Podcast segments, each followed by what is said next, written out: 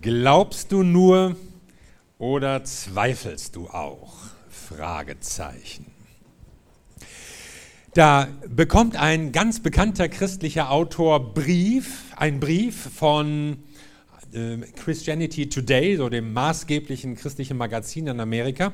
Und er gehört zu den Autoren und die wollen von ihren Autoren wissen, ob sie gewissen Glaubenssätzen auch wirklich zustimmen, für die die Zeitschrift steht.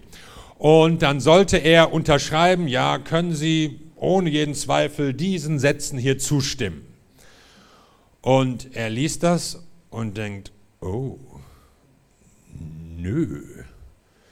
Das wollte ihm jetzt nicht so aus der Feder fließen, die Unterschrift. Irgendwie merkt er, nee, manchmal habe ich hier Zweifel, manchmal geht es mir so. Also er wollte das nicht unterschreiben und das ist ja nicht peinlich, ja, so ein berühmter Autor schreibt ganz viele Bücher, die Leute lesen das, oh, stark, Bestseller. Und jetzt kann er solche Sachen nicht unterschreiben, dramatisch. Und darf man sowas überhaupt sagen? Ja, darf man. Er erwähnt das ja in einem seiner Bücher, das habe ich jetzt nicht aus einem vertrauten Seelsorgegespräch. Philipp Jensi. Und mir wurde deutlich, es gibt manchmal im Leben von Christen, sogar von angesehenen, berühmten Christen, Zweifel. Da hört sich doch ganz anders an, was hier in Hebräer 11 steht, Vers 11. Und Sarah, Abrams Frau, die eigentlich unfruchtbar war, glaubte unerschütterlich an Gottes Zusage, dass sie noch ein Kind bekommen würde. Sie wusste, dass Gott alle seine Zusagen einhält. Und tatsächlich wurde sie schwanger, obwohl sie dafür schon viel zu alt war. Aber Moment mal, vom Glauben Sarahs ist doch sonst eigentlich nirgends die Rede in der Bibel. War das die Sarah, die gelacht hat, als Gott die Verheißung ausgesprochen hat? Ausgelacht hat sie Gott. War das die Sarah, die gelogen hat, als sie dann gefragt wurde, hast du gelacht? Ja, sie war Gott angelogen. Ich habe nicht gelacht. War das die Sarah, die eigentlich gar nicht mehr mit Abraham ins Bett gehen wollte, weil sie dachte, das läuft sowieso nicht mehr, das ist für uns durch, da passiert nichts mehr? War das die Sarah, die ihr Mann sogar eine junge Frau ins Bett gelegt hat, weil sie sich vielleicht dachte, na ja, vielleicht klappt es für ihn auch wenigstens, mit ihr. Mit mir läuft nichts mehr, bei mir ist das durch. War das nicht ihre Idee? Und jetzt wollen wir nicht so auf der armen Sarah rumhacken. Ja? Also Abraham war ja eigentlich auch nicht besser.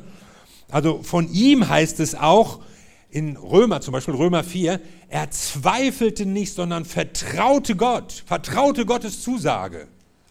Ja, Moment mal, er hat das doch alles mitgemacht. Er war doch auch total unsicher, hat es doch eigentlich auch bezweifelt. Und jetzt steht hier, Sarah glaubte unerschütterlich. Das ist doch lachhaft. Gelacht, gelogen, getrickst hat sie, das hat sie. Aber nicht geglaubt, unerschütterlich. Und Abraham auch nicht besser. Jetzt im Nachhinein kann man schön sagen, er zweifelte nicht. Aber was war das für ein, für ein Auf und Ab in ihrem Leben?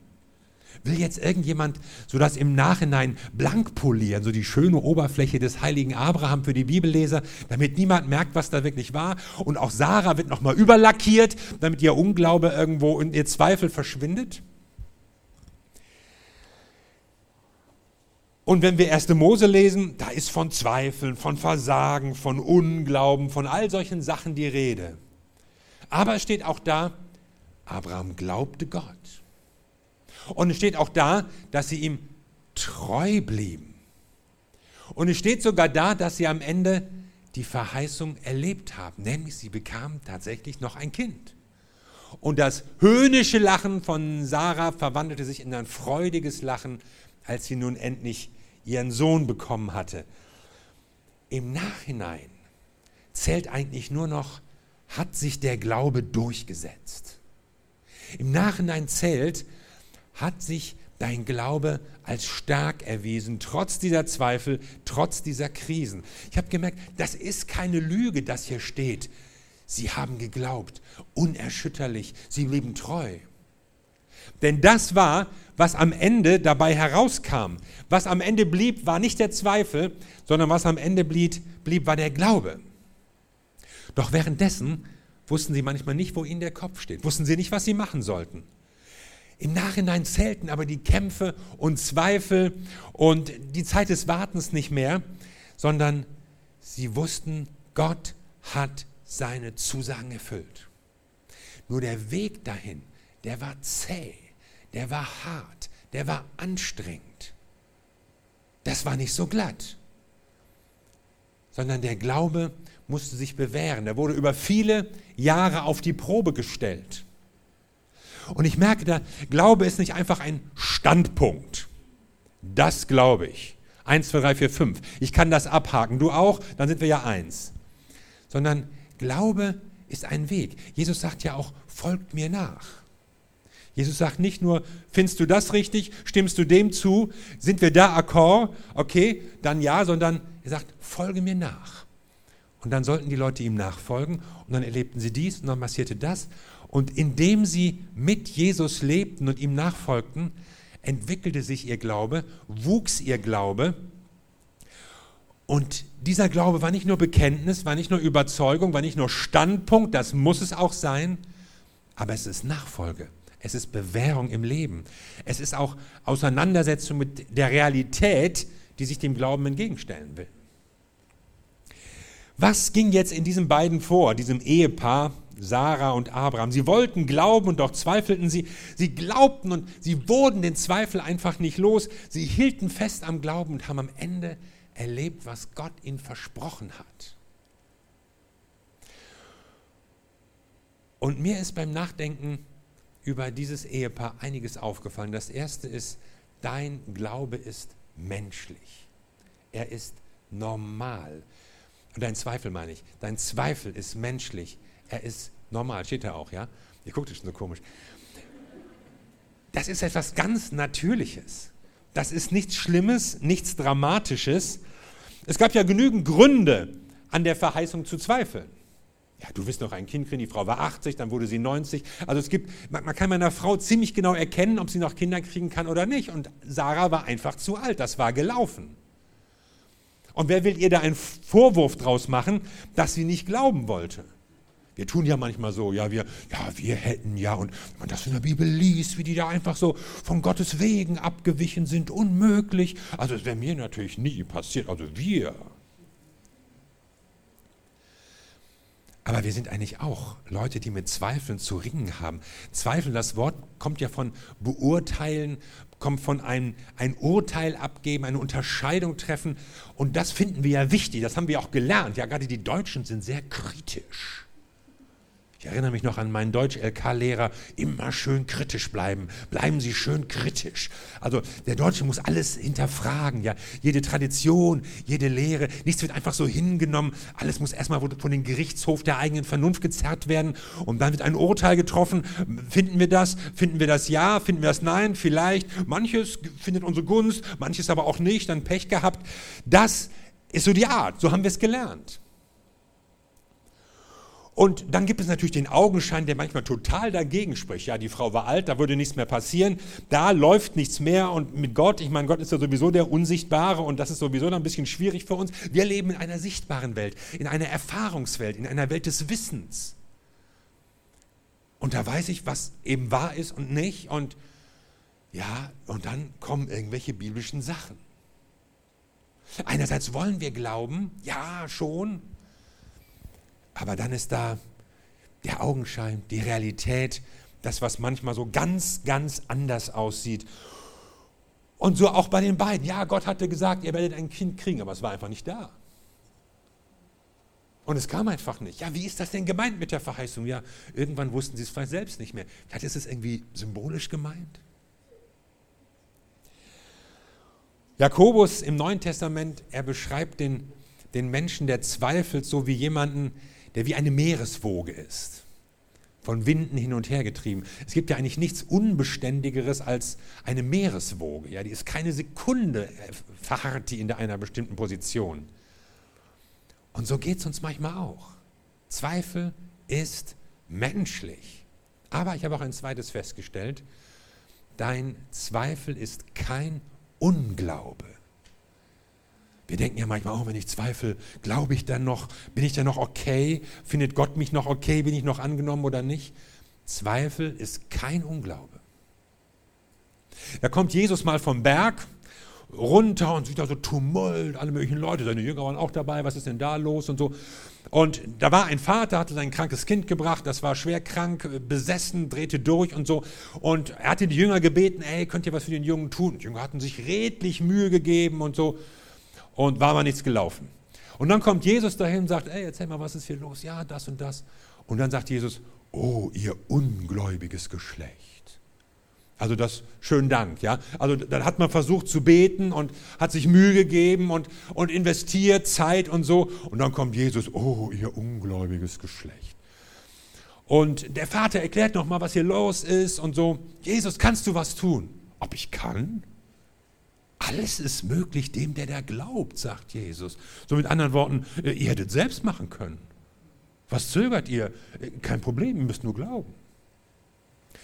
Und dann sagt der Vater, Herr, ich glaube, hilf meinem Unglauben. Ja, was jetzt? Glaubst du? Wieso redest du dann vom Unglauben? Oder bist du ungläubig? Wieso behauptest du dann, du glaubst? Und dieses kurze Gebet zeigt so das ganze Dilemma, in dem wir Christen manchmal auch stecken. Ja, natürlich glauben wir und wir halten fest und wir beten und hoffen. Aber dann ist da wieder der Unglaube, dann ist da wieder die Realität, dann ist da wieder die Erfolglosigkeit eines Gebetes oder irgendeiner Sache, die du gemacht hast.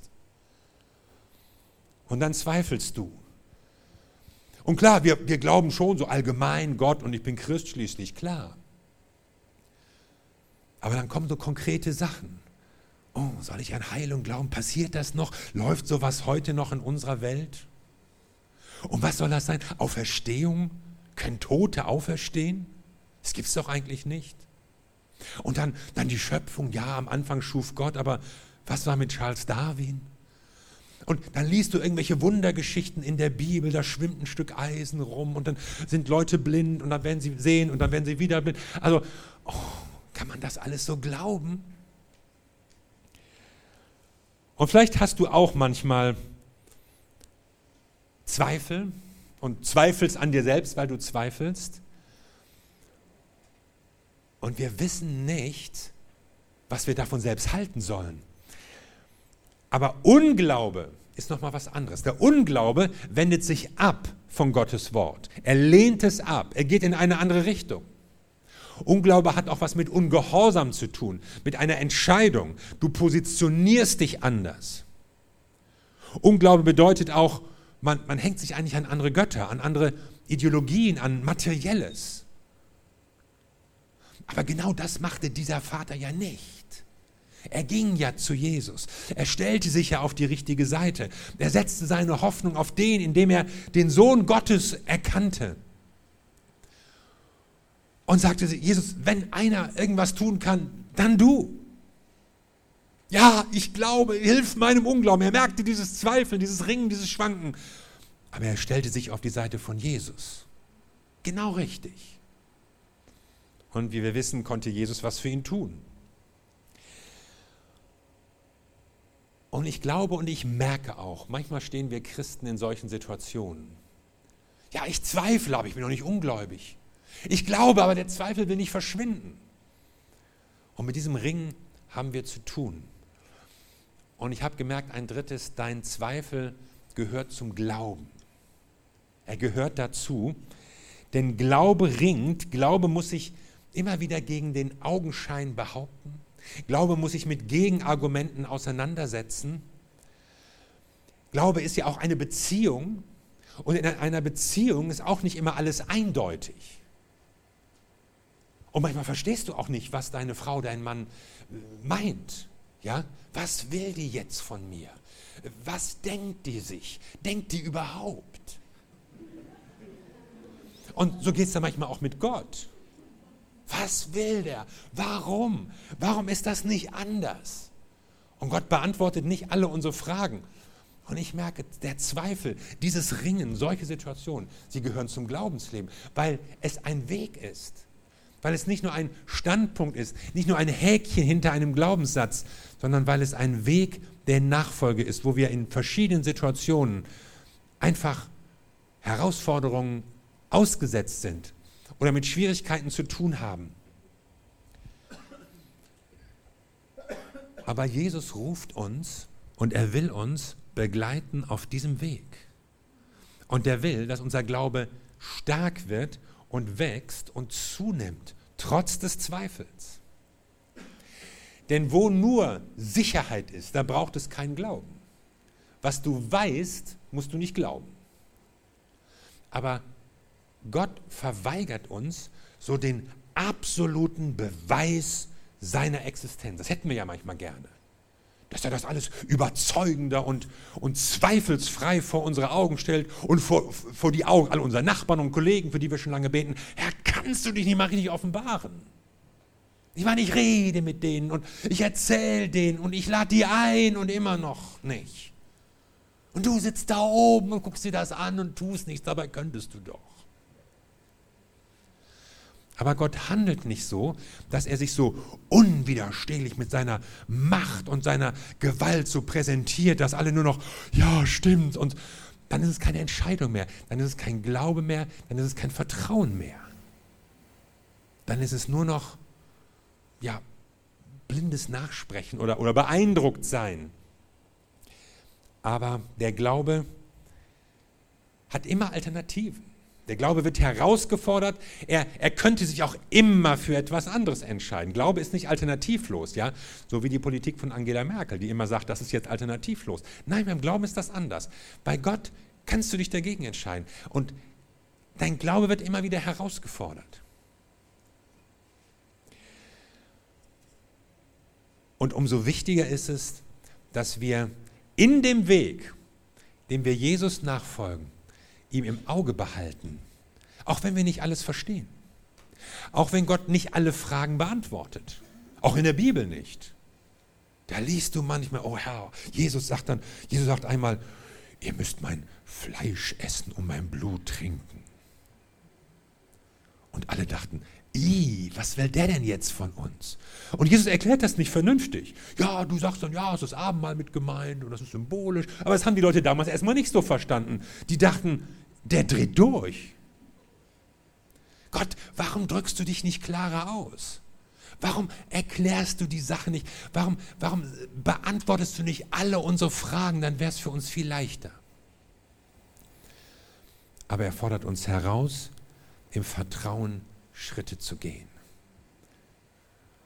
Und deshalb gehört der Zweifel, dieses herausgefordert werden, dieses abwägen müssen, dieses sich entscheiden müssen, es gehört zum Glauben, es gehört zum Weg der Nachfolge. Da kommen wir nicht dran vorbei. Philipp Jensi, der Verfasser, von dem ich anfangs erzählte, der hat sogar gesagt, der Zweifel ist wie ein Skelett und um das Skelett herum wächst der Glaube. Sozusagen an, an dem Zweifel gewinnt der Glaube an Stärke. Am Ende gibt er ihm Halt, gibt ihm die Gestalt, gibt ihm die Festigkeit. Und das ist auch das, was die Bibel hier sagt, meinetwegen von Abraham.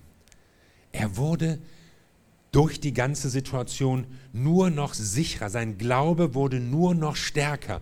Und auch Sarah, sie hielt unerschütterlich an der Verheißung fest. Und das geschah im Ringen und im Zweifeln. Und das geschah auf dem Weg, auf dem sie gingen. Und das ist etwas, was man erst im Rückspiegel sagen konnte. Weil sie festgehalten haben an dem, was Gott in ihr Leben hineingesprochen hat.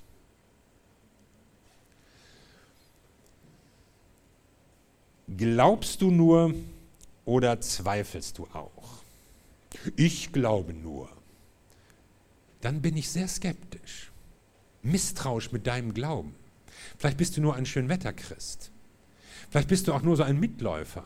Du machst das so mit, weil du das cool findest, ja? Die Musik, die Leute sind nett, der Bunker, irgendwie cool. Aber hat dein Glaube auch Festigkeit? Ist er erprobt? Musste der mal durch eine Krise gehen und hat da Wurzeln geschlagen? Das ist wichtig, dass unser Glaube Wurzeln schlägt.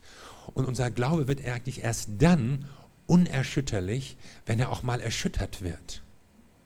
Wenn nicht alles glatt läuft, sondern wenn er sich bewähren muss.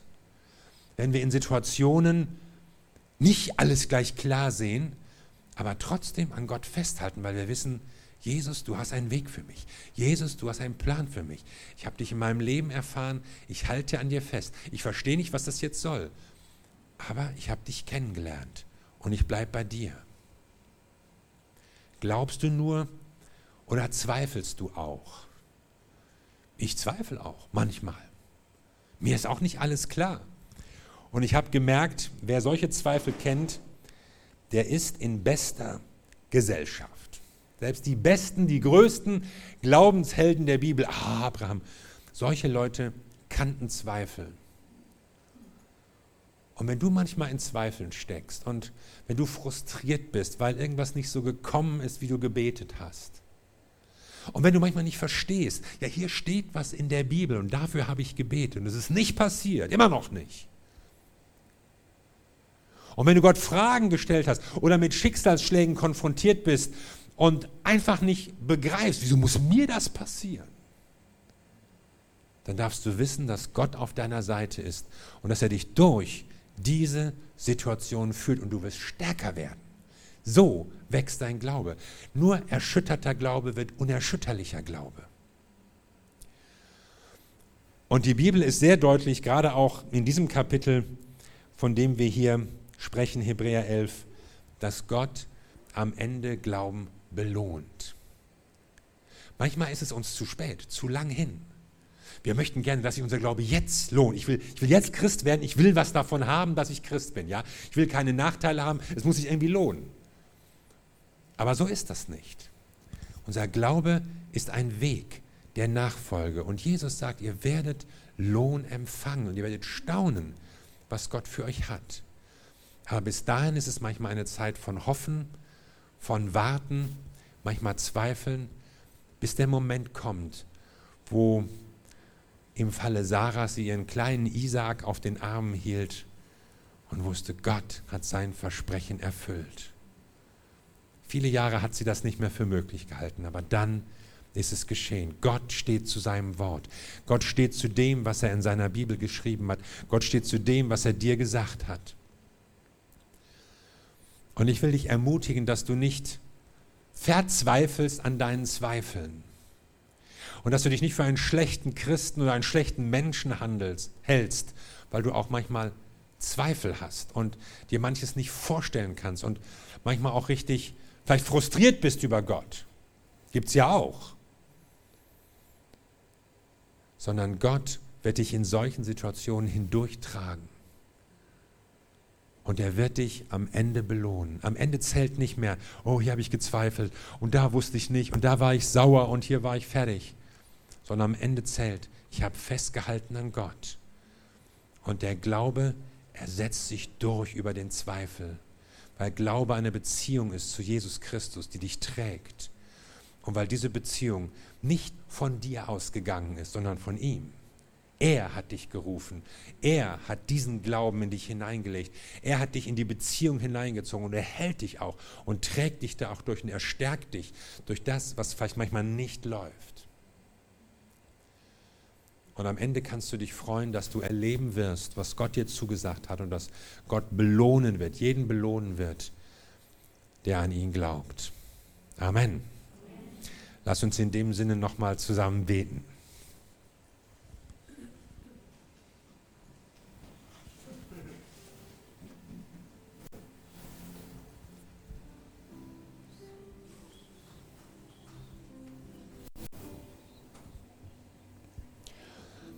Ich will dir danken, Jesus Christus, dass du uns gerufen hast in diese Beziehung zu dir, dass du uns Glauben schenkst, dass wir an dich glauben dürfen. Wir dürfen dich kennen, weil du dich uns mitgeteilt hast. Und ich möchte beten für Menschen hier, deren Glauben vielleicht schwankend ist oder die mit Zweifeln zu tun haben. Und ich bitte dich, dass du sie ermutigst und dass du sie stärkst. Dass du zeigst, wie wir in, in Zeiten des Zweifels und der Enttäuschung durchgehen können, durchhalten können. Und ich möchte beten für Menschen, die vielleicht das Gefühl haben, ach, ich höre damit auf, ich schmeiß das hin, ich hänge den Glauben an den Nagel. Es passieren zu wenig Sachen. Gott will deinen Glauben stärken. Wirf deinen Glauben nicht weg, sondern Gott hält dich fest. Halt du auch an ihm fest. Und dein Glaube wird wachsen in diesen Situationen.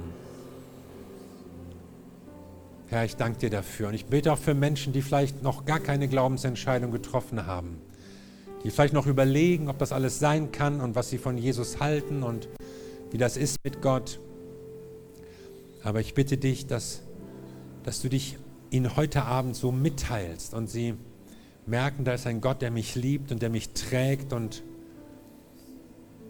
dass sie eine Glaubensentscheidung für dich treffen können. Danke, Herr. Ja, nimm dir so ein, zwei Minuten und dann lass uns zusammen beten, einfach so jeder persönlich, egal ob du vielleicht schon Christ bist und mit einer bestimmten Situation oder mit Zweifeln zu kämpfen hast oder ob du noch kein Christ bist, aber jetzt so empfindest, ja, ich soll einen Schritt tun, ich soll eine Entscheidung treffen. Du brauchst deine Zweifel nicht zu verleugnen, du musst dich deiner Zweifel schon gar nicht schämen, sondern du kannst wissen, dadurch kann ich stark werden, kann Gott besser kennenlernen. Du kannst in dem Moment, in dem Sinne noch einen Moment beten.